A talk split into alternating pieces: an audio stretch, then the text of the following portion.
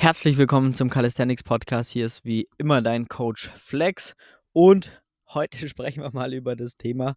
Ähm, dein Handstand sieht scheiße aus. Äh, wie kriegen wir das jetzt hin, dass wir den wieder vernünftig oder überhaupt mal vernünftig erlernen? Ähm, das ist ein großes Thema bei den Leuten, die sich meistens selber den Handstand irgendwo beibringen, ist immer irgendwo eine Banane zu sehen. Das ist der Klassiker. Oder Leute, die aus dem CrossFit kommen mit schlechter Überkopfmobilität und so weiter und so fort, ist oftmals der limitierende Faktor einfach dass ähm, das Verständnis für die Übung nicht richtig da ist, für die Ansteuerung der Schultern, für den Brustkorb, für das Becken und die Kopfposition. Und demnach sieht der Handstand einfach kacke aus. Oder du wirst ihn gar nicht erlernen, weil du deine Gelenke gar nicht optimal in eine Linie bekommst. Das wollen wir uns jetzt mal anschauen. Wenn, denn der Handstand an sich sieht dann gut aus oder auch, sagen wir mal, bilderbuchmäßig, wenn wir es schaffen, alle Gelenke übereinander zu stapeln. Angefangen mit ja, den Händen am Boden, das Handgelenk, Ellbogen, Schulter ist eine Linie. Brustkorb, Wirbelsäule sozusagen sauber nach oben ausgerichtet, vertikal. Dann ist dein Becken darüber positioniert. Dann natürlich ähm, die Knie und die Füße. So, wenn das alles perfekt in einer Linie steht, dann hast du optimal optimale Voraussetzungen, einen super Handstand hinzubekommen. Und dann hast du eigentlich schon einen geilen Handstand. Aber das zu balancieren ist dann immer noch mal ähm, die nächste Herausforderung. So, und wenn der Handstand einfach so klassisch bananenmäßig aussieht, dann gibt es immer mehrere Probleme oder Faktoren, die das Ganze beeinflussen.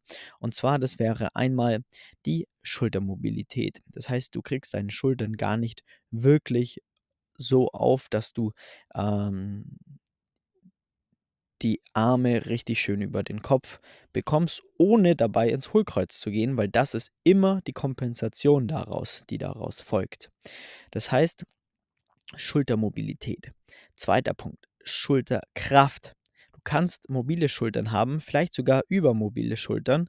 Dann wird dir das aber auch nichts helfen, wenn dir die Kraft fehlt, dass du ähm, deine Schultern ordentlich stabilisierst und eine schöne Elevation einleitest, bedeutet dich schön aus den Schultern rausdrückst, die Schultern zu den Ohren bringst und das über einen langen Zeitraum auch zu halten, zumindest so lange, wie du auch in, an der Wand im Handstand stehst. Deswegen hier Punkt 2, Power in den Schultern für die Elevation. Mobilität haben wir. So, dann Punkt 3. Kopfposition. Du kannst super mobile Schultern haben, du kannst die Kraft haben, aber wenn deine Kopfposition nicht optimal ist, dann ähm, wirst du automatisch wieder einen Winkel in den Schultern erzeugen und deine Brustwirbelsäule geht Richtung Wand, Richtung Bauchseite weg und du hast automatisch hier wieder einen Aspekt gefunden, wie du in eine Banane reinkommst. Deswegen hier auch bitte darauf schauen, dass die Kopfposition in Ordnung ist. Ungefähr sollte von der Seite betrachtet ja, der Kopf zwischen den Schultern sein, nicht zu weit nach vorne herausgestreckt und aber auch nicht unbedingt an die Wand geschaut, sondern der Blick sollte auch zwischen die Handgelenke gehen. Ähm, dann haben wir die drei Sachen, ja, und dann kann auch noch die vierte Sache einfach eine zu unbewegliche Brustwirbelsäule sein. Das ist dann auch nochmal eine Thematik, was man dann einfach durch Tests rausfinden muss, ob das das Problem ist. Und ähm, dann, sagen wir mal, hättest du primär die Voraussetzungen, beziehungsweise ein Punkt fehlt noch, und zwar dann auch das Verständnis und das Gefühl, gerade zu stehen und die Schultern aufzubekommen, nicht zu offen zu haben und vernünftig zu stehen. Dann hast du, wenn du diese Aspekte berücksichtigt hast, dann hast du alle Möglichkeiten, wirklich einen perfekten Handstand auch zu lernen. Das heißt, wenn du mir dann quasi die Schultern schön aufbekommst, kannst du im nächsten Schritt dich um dein Becken kümmern.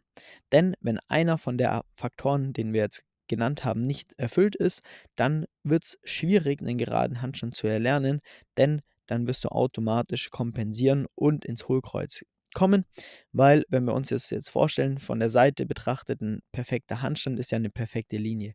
Wenn ich jetzt in den Schultern einen Winkel habe, die Schultern kommen leicht nach vorne, aufgrund von einer der fünf Faktoren, die wir gerade besprochen haben, dann brauchst du einen Gegenwinkel, um das auszugleichen, um natürlich frei zu stehen, um die Balance zu halten. Und das ähm, wirkt sich dann immer darin aus, dass du ins Hohlkreuz kommst. Ähm, dein Becken nach hinten klappt und die Beine wahrscheinlich über dem Kopf hängen. So.